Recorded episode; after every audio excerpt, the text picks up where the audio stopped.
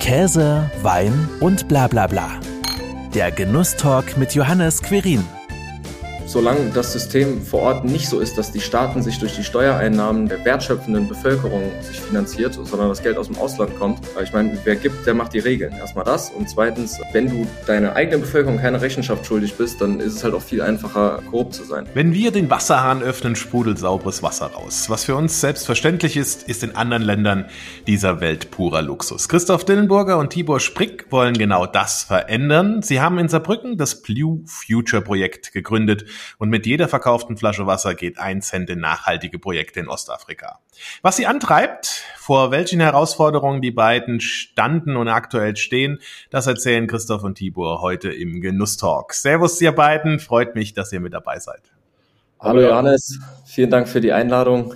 Ähm, wenn ich darf, würde ich direkt äh, eine kleine Sache richtigstellen. Selbstverständlich. Zwar, ähm, das ist ein bisschen missverständlich gewesen. Dieser eine Cent äh, pro Flasche, der, äh, der handelt sich um regionale Projekte, dass hier dann in unserer Region äh, zum Beispiel Bäume gepflanzt werden oder sonst was.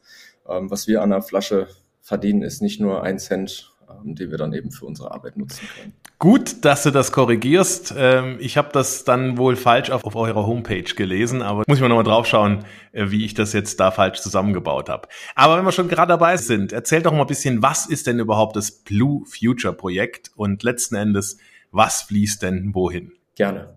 Ähm, ich fange erstmal damit an, so eine kleine Grundlage zu schaffen, ähm, wenn es um die Entwicklungspolitik geht, äh, weil ich meine, es gibt ja viele Anstrengungen auf dem afrikanischen Kontinent, dass verschiedenste Dinge vers versucht werden umzusetzen, ähm, beziehungsweise wir hier, der, ich nenne es jetzt einfach mal wir, so der globale Norden, der versucht ja schon seit über 70 Jahren mit Entwicklungspolitik im globalen Süden was aufzubauen. Ähm, dann sage ich immer gerne, äh, weil unsere Arbeit auf den ja, auf der Expertise von afrikanischen Experten eben aufgebaut ist, dass Afrika nicht unsere unser Mitleid benötigt. Ne? Also wenn wir uns so den Gesamtkontinent anschauen, wenn wir uns die Ressourcenstärke der einzelnen Länder anschauen, wenn wir uns anschauen, dass äh, alleine der Kongo so viel, äh, doppelt so viel Ressourcen haben wie das BIP der USA, äh, dann ist einem eigentlich schnell bewusst, dass der afrikanische Kontinent alles andere als arm ist, sondern es ist eher die geopolitisch, der geopolitische Umgang. Ne? Wenn wir uns anschauen, dass in Westafrika 14 Länder eine ähm, von der EU beziehungsweise damals von, der, von Frankreich auferlegte Währung haben, keine eigene ähm, ja, Fiskalpolitik, Finanzpolitik führen können, äh, beziehungsweise dort in der Zentralbank dann immer noch ein französischer Abgeordneter sitzt mit einem Vetorecht. Äh, wenn wir uns anschauen, dass im Kongo Patrice Lumumba ähm, ja, vor 60, 70 Jahren von belgischen äh, Geheimdienst oder dem amerikanischen Geheimdienst umgebracht worden ist, dann das sind ja gerade dieser Tage die Zähne zurückgegeben worden an seine Familie von Belgien. Genau, also Anfang der 2000er hat sich auch die USA dafür entschuldigt. Also was, was wir damit sagen wollen ist, beziehungsweise lass mich noch einen letzten, eine letzte Zahl droppen und dann ist, glaube ich, das Thema relativ klar. Pro Dollar, den wir im globalen Norden an Entwicklungshilfe an den globalen Süden geben, fließen 24 Dollar unrechtmäßig wieder in den globalen Norden zurück über Steueroasen, über illegale Wirtschaftspraktiken, über Ausbeutung und so weiter und so fort. Also müssen wir uns da die Frage stellen, was machen wir falsch, beziehungsweise was müssten wir tun, um wirklich Armut grundlegend ja, an, angehen zu können. Und deshalb haben wir von Anfang an gesagt, wir wollen unbedingt von afrikanischen Experten lernen und die sagen halt eben, Leute, bitte hört auf, Infrastruktur zu schenken, bitte hört auf mit der Entwicklungspolitik. Das Einzige, was uns wirklich hilft, ist Wertschöpfung, Arbeitsplätze und dass wir eben die Probleme selbst lösen können, damit Geld verdienen können und uns selbst aus der Armut holen können. Mit anderen Worten, ein Stück vom Kuchen abzugeben. Faire Preise für die Rohstoffe. Genau, genau. Also dass wir einfach die Menschen fair entlohnen für die Arbeitskraft, für die Arbeitsleistung, die sie halt auch eben äh, an den ja an den Tag bringen, so wie wir das hier halt eben auch kennen. Dementsprechend war es uns ganz wichtig, dass wir mit einem afrikanischen Partner zusammenarbeiten, mit einer afrikanischen Lösung. Wir haben äh, den Professor Asper Ilonga über das Internet damals gefunden, haben ihn dann angeschrieben, sind dann runter nach Tansania geflogen, haben ihn dort kennengelernt. Und was wir jetzt eben mit ihm tun, ist, wir investieren in Wasserstationen. Er hat einen Wasserfilter entwickelt, mit dem er ja jetzt schon national, international 20 äh, renommierte Preise gewonnen hat. Und dieser Filter basiert einfach nur auf Schwerkraft. Das bedeutet, man braucht keinen Strom, keine chemische Zusätze. Man kippt einfach oben dreckiges Wasser, das kann aus, aus der Leitung kommen, es kann aus Seen, Flüssen, Tümpeln können, äh, kommen, es darf nur kein Salzwasser sein. Ähm, das fließt dann über die Schwerkraft durch mehrere Phasen durch und kommt unten dann wieder sauber raus. Und wir investieren, wie gesagt, in die Wasserstation. Frauen werden ausgebildet äh, zu Unternehmerinnen, das sind meistens Frauen mit einer schlechten wirtschaftlichen Perspektive, alleinerziehende Mütter und so weiter und so fort Und die übernehmen dann die Wasserstation, säubern Wasser für ihre Gemeinschaft und verkaufen das dann zu Preisen, die sich jeder leisten kann. Das bedeutet dann, ähm, zu allen äh, anderen Alternativen ist das Wasser dann sechs bis zehnmal günstiger. Und somit hast du dort einen Kreislauf geschaffen, wo jemand den ganzen Tag in der Wasserstation stehen kann, damit sich und seine Familie aus der Armut holen kann und nachhaltig seiner äh, Gemeinschaft günstiges Trinkwasser zur Verfügung stellen kann. Nachhaltig sage ich deshalb, weil über diese Einnahmen halt auch eben die Instandhaltung und so weiter und so fort, das Marketing und alles, was dazugehört, ähm, ja, finanziert ist. Mit anderen Worten, wir investieren einmal in die Köpfe der Leute und dann ähm, holen sich die Menschen selbst aus der Armut und lösen das Wasserproblem vor Ort selbst.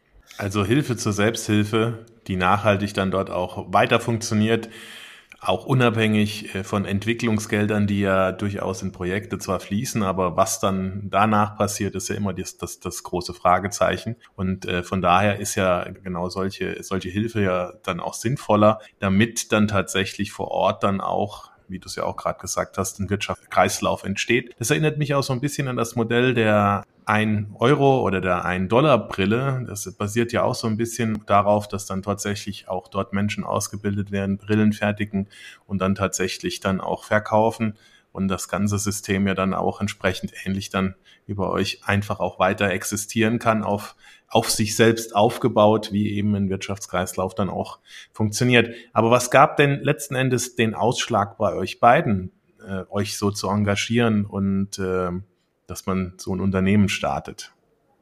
Chris, schieß los. Gerne. Ähm, wir waren beide oder wir kennen uns schon relativ lang, seit 2011 über das American Football hier in Saarbrücken und äh, waren viel immer am Labern über oder am Diskutieren, am Debattieren über globale Verwerfungen, geopolitische äh, Themen. Und irgendwann war dann aufgrund verschiedener Ereignisse in unserem beider Leben äh, die Situation, dass wir gesagt haben, lass doch nicht nur labern, sondern auch irgendwo mal ins Tun kommen, was anpacken aktiv und versuchen da einen anderen Pol zu setzen, einen anderen Impuls zu setzen. Und äh, so sind wir auf die Reise gegangen damals. Also äh, ich glaube, uns hat die, die Thematik schon immer gefesselt, geopolitische äh, Spielereien, genauso wie äh, aktiv werden. Also unsere, unsere Haltung ist ja sehr, wir, wir sind Macher, wir sind Überzeugungstäter, sagen wir so. Man kann dazu noch sagen, dass so ein einschneidendes, äh, also was heißt ein einschneidendes Erlebnis? Ne? Ich meine, das ging ja über viele Jahre, aber so diese die äh, Flüchtlingswellen ab 2015, ne, dass wir halt eben gesehen haben, gut, es flüchten halt haufenweise Menschen aus dem mittleren Nahen Osten ähm, und auch da ist so die NATO, die EU, äh, der Westen im Allgemeinen ist da ja nicht äh, sag ich jetzt mal, wenn man so die letzten 20 Jahre analysiert, nicht unbedingt der, der gute Player in dem Spiel gewesen. Ähm, mit anderen Worten, auf der einen Seite gibt es immer noch geopolitische Verwerfungen auf dem afrikanischen Kontinent, weshalb Menschen aus Perspektivlosigkeit flüchten.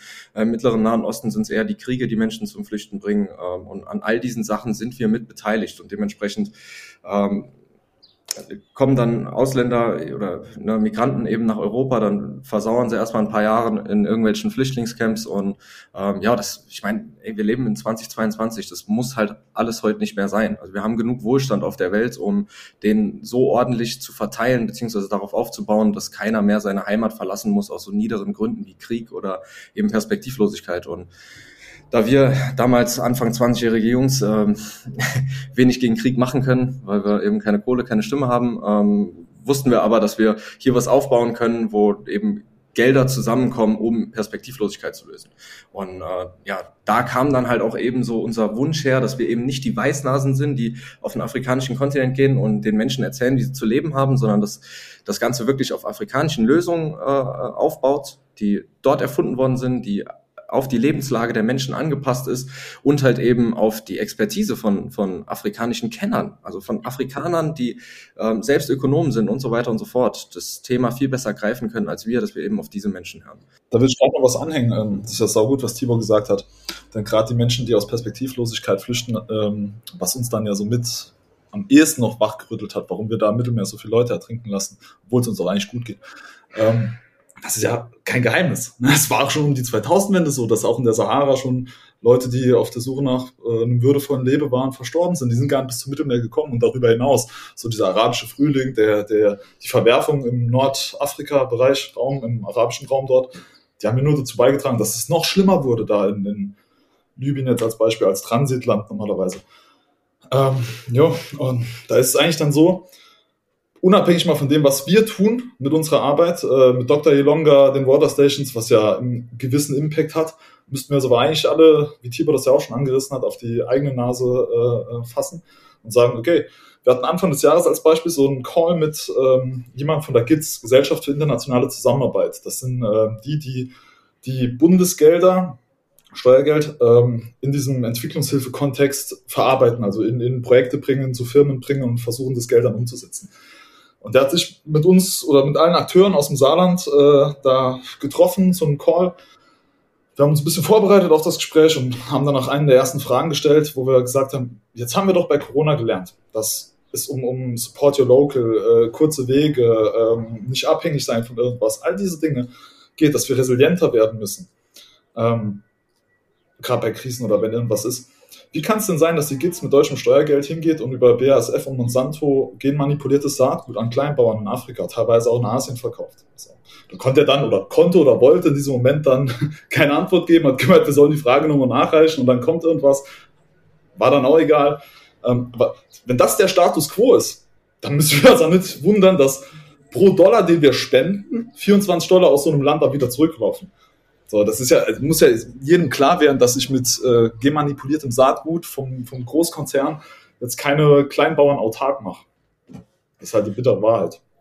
Sinnvoller wäre es sicherlich dann auch tatsächlich, äh, wenn man es wenn man es jetzt so neumodisch auch ausdrückt, Startups zu fördern, Kleinstunternehmen dort zu fördern, um tatsächlich dann den Wirtschaftskreislauf dort dann auch vor Ort anzuregen. Ist natürlich schwierig, geopolitische Lage. Tibor, du hast es ja erwähnt, äh, das ist ja nicht jetzt seit zehn Jahren, sondern Afrika ähm, hat da ja schon länger drunter zu leiden, so kann man es ja auch sagen und auszudrücken. Und das ist äh, ein langer Weg. Deswegen finde ich es toll, wenn man zumindest mal mit so kleinen Sachen, du hast gesagt, Christoph, Impact schafft vor Ort. Wie habt ihr denn die Kontakte dann äh, vor Ort in Ostafrika ähm, gefunden? Ähm, wie habt ihr euch da vernetzt? Du, das ist einfach übers Internet passiert, ne, heutzutage. Ich meine, wir sind ja, äh, wie, wie nennt man das so schön, neumodisch, äh, Digital Natives. Also wir sind damit, wir sind damit aufgewachsen. Ähm, dementsprechend, was uns letzten Endes am Anfang wichtig war, ist, dass wir nicht in dieselben Fettnäpfchen treten. Also, dass wir nicht auch einfach weiße Retter werden, die da hingehen und äh, drei Sack Reis mitnehmen und dann äh, sieben Sachen posten und darüber reden, wie wir jetzt Menschen gerettet haben. Äh, das ist absoluter Schwachsinn, sondern wir wollten halt, wie gesagt, von Afrikanern lernen. So, und auf diesem Weg haben wir dann halt eben von afrikanischen Experten Dinge mitbekommen, ähm, wie man vor Ort am besten Armut bekämpft. Und so sind wir dann eben, haben wir dann die Entscheidung getroffen, dass wir unbedingt einen afrikanischen Partner haben mit einer afrikanischen Lösung, in die wir investieren können. Und so äh, uns war auch klar, dass wir in, in dem Bereich Wasser investieren wollen und so haben wir dann einfach angefangen zu googeln. Ich meine, wir hatten beide keine Kontakte, also egal ob West, äh, Ost, Nord oder Südafrika. Ähm, und so haben wir dann übers Internet den Professor Ilonga gefunden, haben ihm eine lange E-Mail geschrieben, dann ging es hin und her, ein paar Monate später sind wir runtergeflogen und haben die Zusammenarbeit dann geplant und seitdem läuft das. Und es läuft auch gut. Also der Impact ist gut vor Ort, die Leute sind zufrieden. Ähm, ja, daher. Es gibt andauernd irgendwelche Meilensteine, das ist ganz cool. Also als wir angefangen haben, wurde er teilweise schon noch belächelt, hat so ein kleines Office gehabt äh, bei sich around the corner da nach Husha. Und äh, mittlerweile hat die Erfindung von ihm, dieser Filter, mit dem wir arbeiten, WHO-Standard, um auf die Qualität zu gehen, Trinkwasserqualität etc. etc. Das sind alles so Dinge, die jetzt so langsam in diesem Prozess kommen. Und äh, es wächst. Das ist auch für uns, glaube ich, ganz schön. Ne? Genau. Ja. War es denn schwierig, dann dort auch tatsächlich äh, vor Ort zu agieren? Oder ne, du hast ja auch schon gesagt, äh, Weiße werden vielleicht ja auch ein bisschen skeptisch betrachtet. War es da schwer, Barrieren zu überwinden oder musstet ihr da Barrieren überwinden, dass ihr da auch ernst genommen worden, worden seid und auch akzeptiert worden seid? Hm, ich muss sagen, das war bei uns weniger der Fall, weil wir uns da nicht so in den Vordergrund gespielt haben. Also uns ist es ganz, ganz wichtig, dass die ganze Arbeit vor Ort, dass wir die nicht übernehmen, sondern dass die übernommen wird von Professor Elonga, seiner Firma und seinen Mitarbeitern. Ähm, weil die kennen die Situation viel besser, die, die wissen viel besser, wie man das umsetzt. Äh, dementsprechend dadurch, dass er auch politisch sehr gut vernetzt ist, ähm, die Leute sehr zufrieden mit dieser Lösung sind, mit den Wasserstationen, wurden da uns eigentlich wenig Steine in den Weg gelegt. Es gibt immer wieder politische Entscheidungen, die uns natürlich beeinflussen. Zum Beispiel letztes Jahr im Herbst, ähm, also letztes Jahr im Sommer gab es ja einen Präsidentenwechsel, weil der ehemalige Präsident äh, gestorben ist und dann die äh, Vizepräsidentin übernommen hat. Und äh, die hat dann quasi mehr oder weniger in der Nacht- und Nebelaktion entschieden, dass alle Geschäftchen, also ne, kleine Leute, die an der Straße irgendwas verkauft haben oder halt unsere Wasserstation, die steht auch meistens an der Straße, dass dort alles wegkommt, weil äh, es sieht nicht so ästhetisch aus und äh, dadurch, dass Tansania ein großes Tourismusland ist, wollte man das dann äh, etwas schöner für die Touristen gestalten. Ähm, das kann man jetzt finden, wie man will. Äh, wir finden das natürlich nicht so besonders, weil diese Politik wurde von dem Vorgänger eingeführt, weil es sehr viel Armut gab und so sehr viele Menschen sich selbst aus der Armut holen konnten. Und das ist ja letzten Endes äh, das Allerwichtigste, würde ich mal sagen. Dementsprechend war dann halt eben von dem einen auf den anderen Tag waren so gut wie alle Stationen mussten äh, weg, wo sie operiert haben und äh, dann gab es halt keine Wasserstationen mehr. Jetzt mittlerweile stehen wieder so gut wie alle. Es gibt immer noch ein paar, die, äh, die noch neue Marktplätze suchen, weil ja gerade erst neue welche gebaut werden und so weiter und so fort. Also natürlich haben wir dort manchmal Einschränkungen, aber alles in allem ist das wirklich sehr entspannt. Das Schöne an Tansania ist, es ist politisch stabil. Dort wird Korruption stark bekämpft, beziehungsweise wurde es zumindest von dem Vorgänger. Und von daher ist das ein tolles Land, um dort anzufangen. Wir wollen langfristig natürlich nicht nur in Tansania bleiben, aber uns ist es jetzt letzten Endes relativ egal, wo wir Wertschöpfung etablieren und äh, Menschen somit sich selbst in eine bessere Situation bringen können. Weil vor allem ist es uns wichtig, dass Menschen verstehen, was getan werden muss. Ähm, jetzt noch ein kleines Beispiel. Ich will dich nicht die ganze Zeit wieder so in dieses Geopolitische ziehen. Aber äh, um nur ein ganz kleines Beispiel zu nehmen, ich meine, ich habe vorhin von Westafrika geredet, von den 14 Staaten, die diese eine Währung haben. Damals, das waren ja alles französische Kolonien, um äh, die Unabhängigkeit zu bekommen, gab es dann eben von Frankreich äh, postkoloniale Verträge, die dann halt eben, also die kann man heute auch noch nachlesen. Ne? Das ist das ist nichts Verstecktes, das ist nicht auf irgendeiner Telegram-Gruppe, sondern das sind alles Dinge, die man die man im Internet nachlesen kann. Also ich meine auch Deutschlandfunk, Arte und so weiter und so fort, die haben da schon tausendmal drüber berichtet.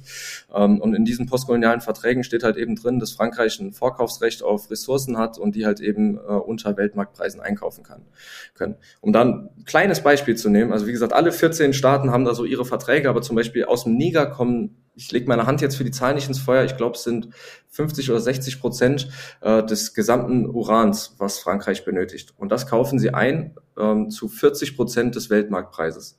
So, und wenn wir so die Ressourcen einkaufen dieser Länder, so, dann brauchen wir uns doch nicht zu wundern, dass die Menschen arm sind, beziehungsweise dass, dass Menschen nicht genug Geld haben, um dann eben sagen zu können, ich, wenn meine Mutter krank wird, ich, ich kann sie versorgen und ich äh, mache mich jetzt nicht als stärkster Sohn auf in den globalen Norden, um dort dann bessere Arbeitsplätze zu finden. Von daher so das Allerwichtigste an unserer Arbeit, das, das sagen wir auch immer in so Podcasts oder Interviews, unser Ziel ist es hier nicht mal, dass jetzt jeder rausrennt und sagt, ey, ich trinke nur noch das Wasser. Es ist vollkommen egal, ob ihr uns vertraut oder nicht. Das Wichtigste, was wir euch mitgeben wollen, ist so dieser Anstoß, ey, schaut doch mal selbst danach. Bildet euch in dieser Richtung doch mal selbst weiter, weil nur wenn wir als globale Gesellschaft verstehen, weshalb wir geopolitische Probleme haben, können wir sie auch angehen, beziehungsweise können von unserer Politik auch die richtigen Dinge fordern. Also ähm, der Appell ist, Leute, setzt euch mehr damit auseinander. Es geht nicht darum, dass ihr jetzt unser Wasser kauft. Wenn ihr es tut, freuen wir uns. Wenn nicht, dann äh, sind wir sehr zufrieden, wenn ihr euch einfach mit den Themen auseinandersetzt. Das hast du schön formuliert, Tibor. Und ich würde gerade auch noch eine Sache anhängen auf die Frage von dir, Johannes. Ja, mit was wir da konfrontiert waren teilweise. Also kann schon sagen, dass wir auch äh, unsere Learnings hatten, teilweise auch lustige. Also diese ein guter Freund von uns, der Felix Braune, der äh, früher Videos äh, für uns da gemacht hat, äh, hat mal auf einer Reise gesagt, der Afrikaner hat die Zeit und der Schweizer die Uhr, so nach dem Motto. Äh, ja, da wird da nicht alles auf die Goldwaage gelegt oder äh, Termin ist nicht unbedingt der Termin, wie wir das kennen, sondern ja, aber das ist andere Länder, andere Sitten, ne? das ist ja dann teilweise lustig oder, oder schön, da auch in die Kultur einzutauchen und das verstehen zu lernen, auch locker, lockerer zu werden, ne? nicht immer dieses getaktete deutsche, äh, zack, zack, zack, es muss weitergehen, sondern es geht auch, die Sonne geht auch auf, wenn man ein bisschen äh, Druck aus dem Kessel nimmt. Das ist richtig, ja.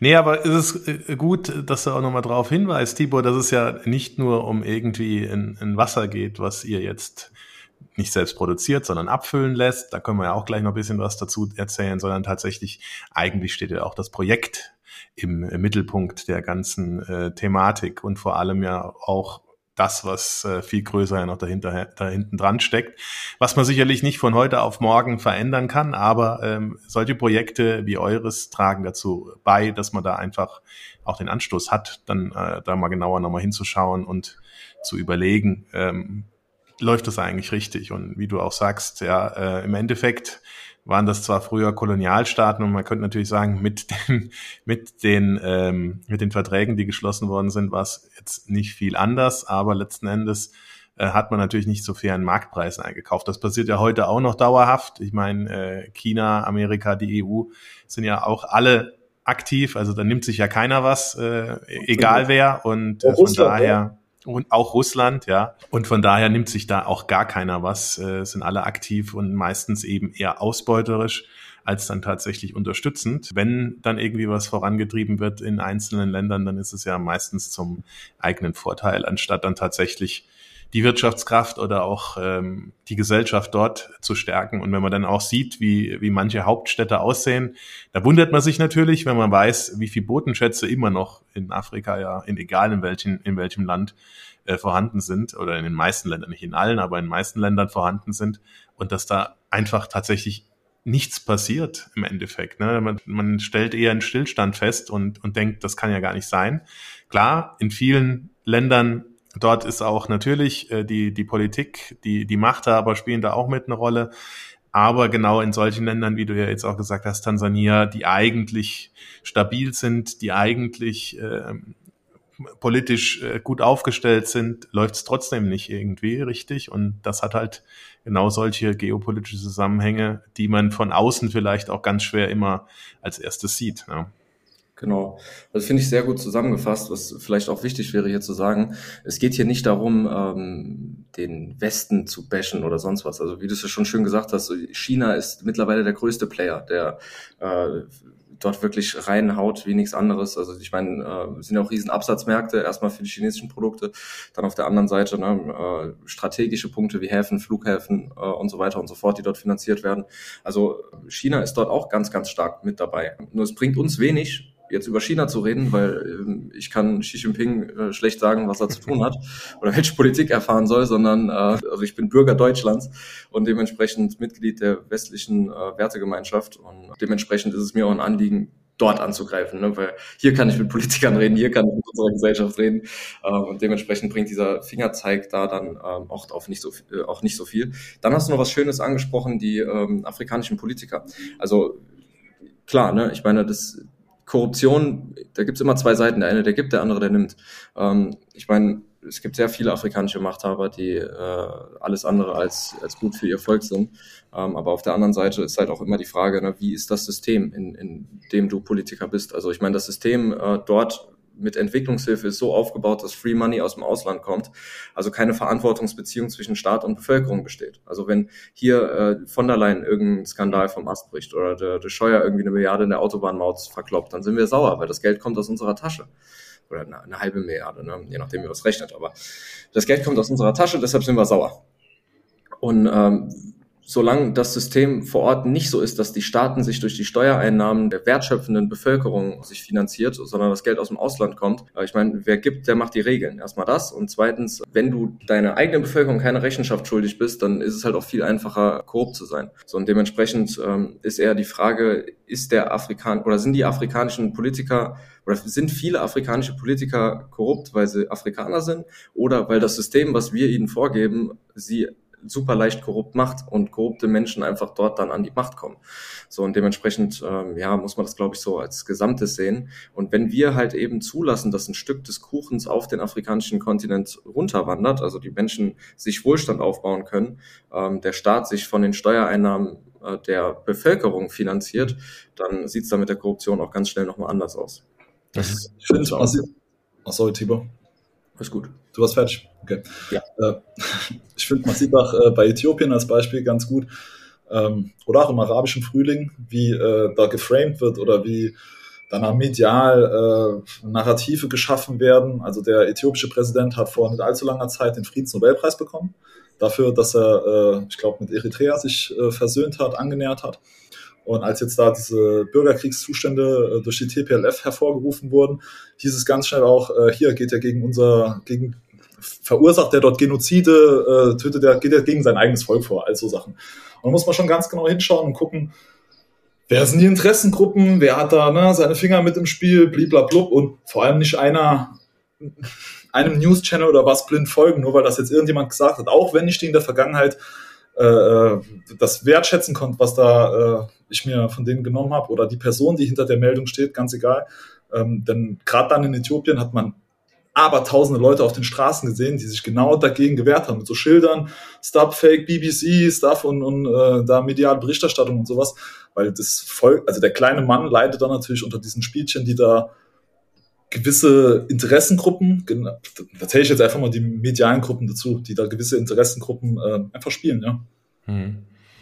Ist leider Gottes dann immer ein Spielball, ja. Und Politik äh, spielt da natürlich auch immer eine große Rolle mit. Ihr versucht jetzt mit eurem Blue Future Projekt da ja Wertschöpfung vor Ort zu schaffen, indem ihr auch hier in Deutschland Mineralwasser verkauft. Ja. Die Kopplung logischerweise sehr wahrscheinlich lag ganz nah. Ihr wollt äh, was mit Wasser in Afrika machen, also machen wir das auch in Deutschland, nehme ich an? Oder habt ihr vorher auch andere Ideen gehabt? Ja, also äh, wir hatten, wir hatten ganz viele andere Ideen. Also es war für uns gar nicht so naheliegend, dass wir ein Wasser auf den Markt bringen, sondern cool. äh, für uns war es erstmal wichtig, dass wir die Arbeit vor Ort, also dass wir erstmal uns Wissen an, an, anschaffen, uns Wissen in den Kopf hauen, ähm, dass wir erstmal runterfliegen und dort alles ähm, ja, planen und halt auch konkret wissen, was wir tun wollen, bevor wir irgendwie sagen, wie verdienen wir jetzt Geld? Ähm, und dann waren wir da noch so ein bisschen planlos unterwegs und dann waren wir bei einem äh, äh, Saarbrücker Gastronomen in der Bakery und der hat dann gemeint, ey Leute, ich finde das geil, was ihr macht, ich finde euer Engagement geil, ich finde äh, das, was ihr dazu zu sagen habt, finde ich gut. Ähm, wenn ihr ein Mineralwasser auf den Markt bringen würdet, ich würde es ich würd's direkt nehmen und so sind wir dann auf die Reise gegangen, haben das Ganze mal kalkuliert, äh, haben Abfüller angeschrieben und dann, äh, ja, wurde es mit Schwollner am konkretesten. Die füllen jetzt unser Wasser im Hunsrück ab ähm, und ja, da sind wir sehr zufrieden, ist super Qualität ähm, und ich meine, familiengeführtes Unternehmen ist auch immer wichtig, keine AG, die äh, hinterrucks dann auch wieder irgendwelche dreckigen Sachen macht. Von daher, da sind wir zufrieden. Ist ein regionales Wasser. Das verkaufen wir hier im Saarland, Rheinland-Pfalz, so bis, bis Frankfurt die Kante. Und ja, können das Ganze dann so mit finanzieren.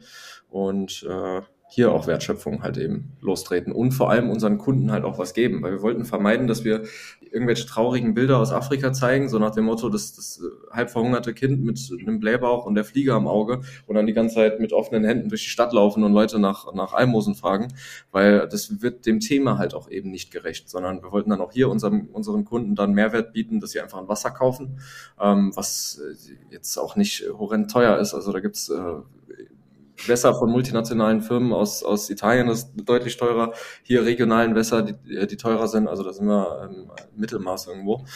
Und ja, von daher hat der Kunde was davon. Der Gastronom hat was davon, der das Wasser holt. Der zeigt, dass äh, er solche sozialen Themen unterstützt und, und bekennt quasi Farbe. Und ja, wir können das tun, was wir tun. Und da sind wir sehr zufrieden mit. War es eigentlich einfach, dann tatsächlich auch so einen Partner zu finden, weil du gesagt hast, ihr habt ein paar kontaktiert, ein paar Abfüller? Das muss man sagen, war dann doch relativ einfach. Also wir haben alle kontaktiert, ne? die meisten haben natürlich nicht geantwortet, wie das so ist. Das geht dann äh, auf Masse. Ne? Ähm, und äh, ich meine, dann war das halt ein paar Monate Planung und so weiter und so fort. Äh, das, was natürlich viel gravierender für uns war, war halt eben die Corona-Pandemie. Ne? Also ich meine, äh, da wurde, ich meine, unser Wasser ist kurz vor dem ersten Lockdown rausgekommen, so, und dann wurde uns halt einfach äh, so, wie soll ich sagen, ne? alles unterm Arsch weggezogen. Und äh, dadurch, dass unsere Branche halt die Gastronomie ist, ein neu gegründetes Unternehmen, das bekommt dann halt auch nicht unbedingt die, die, die Corona-Hilfen, äh, wie andere langlebige Firmen das bekommen haben. Und so mussten wir dann halt die letzten Jahre so ein bisschen rumkrebsen. Aber äh, es hat ja auch niemand gesagt, dass es einfach wird oder dass es im Allgemeinen einfach ist zu, äh, zu, zu gründen. Von daher, wir leben noch, äh, das Unternehmen ist noch da, wir bauen immer noch Wasserstationen, von daher, es geht weiter. Wo gibt's das Wasser denn überall zu kaufen? Gastronomie, aber auch natürlich im Einzelhandel, ne? Genau, es gibt auch ähm, Einzelhandel, zum Beispiel Edeka, Rewe, äh, Wasgau oder in ganz vielen Globusläden. Äh, da kriegt man das Wasser her. Ähm, aber man muss sagen, unser Fokus ist da schon mehr die Gastronomie. Wie kann man denn euch sonst noch unterstützen, wenn man jetzt nicht unbedingt das Wasser kaufen möchte?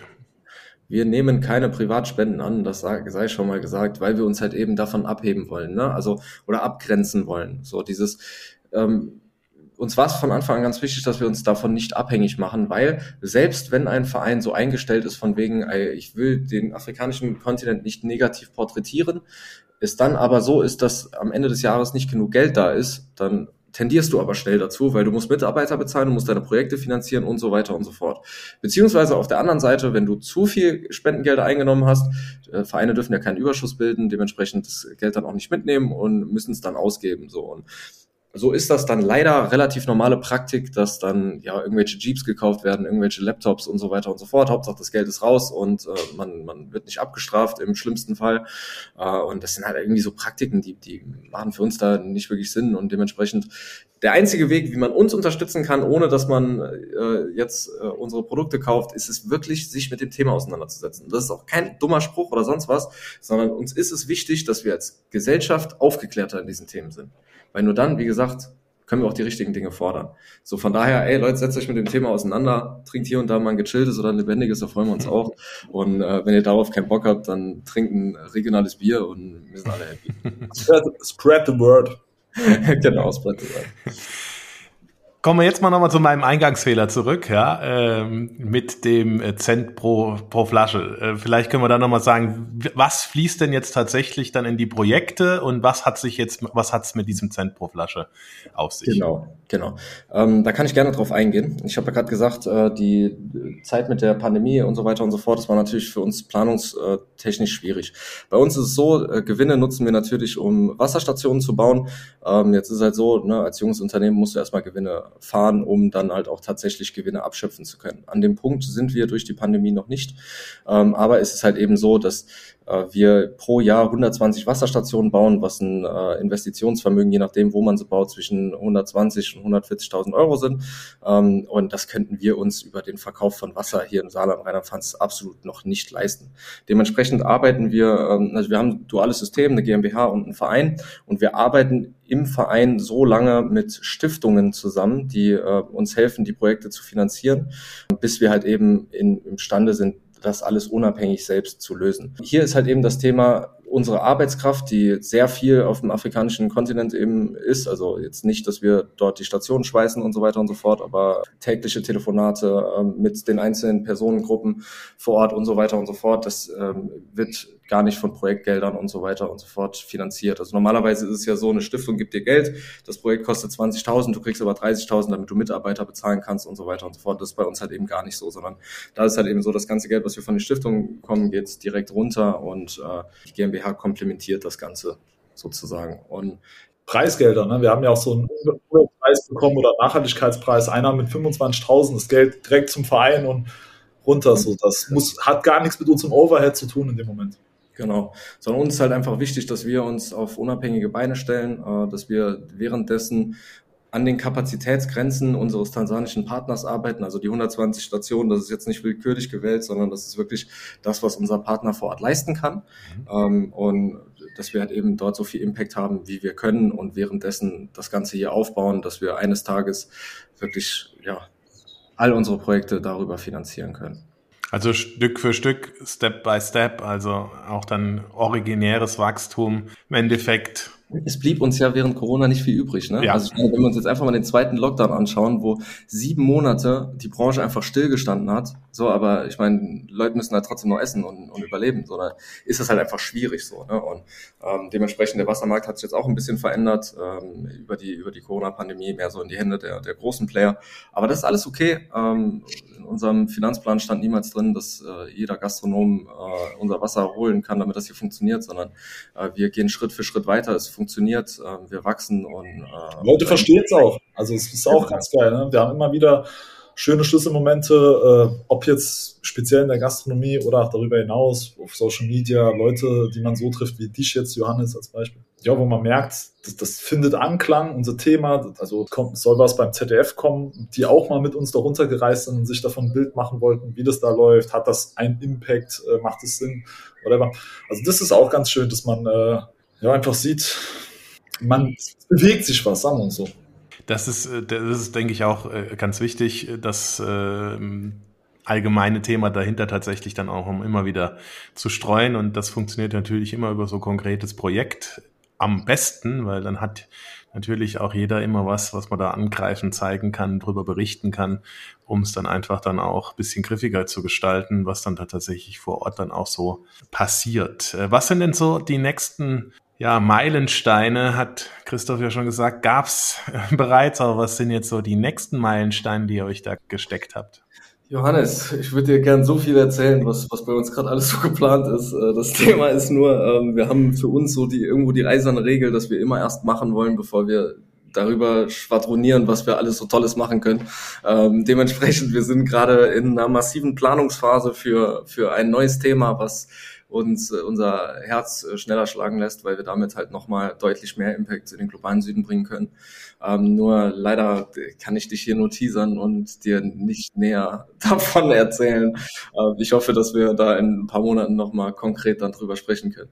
Ja, das ist okay, das ist okay, aber heißt ja, es ist was in der Pipeline und es kommt genau. irgendwas Neues noch dazu und das ist da wunderbar. Genau. Ähm, Respekt für euer Engagement, ihr zwei. Äh, herzlichen Dank, dass ihr eure ja, Vision, eure Gedanken, eure Mission mit uns geteilt habt. Äh, Johannes, vielen Dank äh, für deine Zeit. Äh, ich meine, hier geht es ja viel um Genuss. Ähm, wenn man mit uns spricht, dann ist, ist da wahrscheinlich nicht so viel Genuss. wir verkaufen Wasser und, und äh, schwadronieren darüber, wie man oder was alles so unfair ist. Ähm, von daher, da gibt es wahrscheinlich Sachen, die, die genussvoller sind. Von daher, vielen Dank für die Chance, vielen Dank für deine Zeit. Ja, das äh, hat sehr viel Spaß gemacht. Ja, es ist eine andere Art von Genuss, ne? Also das muss man natürlich sagen, ja. Genuss. Danke. Ja. Ich danke dir, danke. Mach's gut. Das war Käse, Wein und bla bla bla. Der Genusstalk mit Johannes Quirin. Dir hat dieses Gespräch gefallen? Dann abonniere den Podcast, um keine neue Folge zu verpassen. Bis zum nächsten Mal.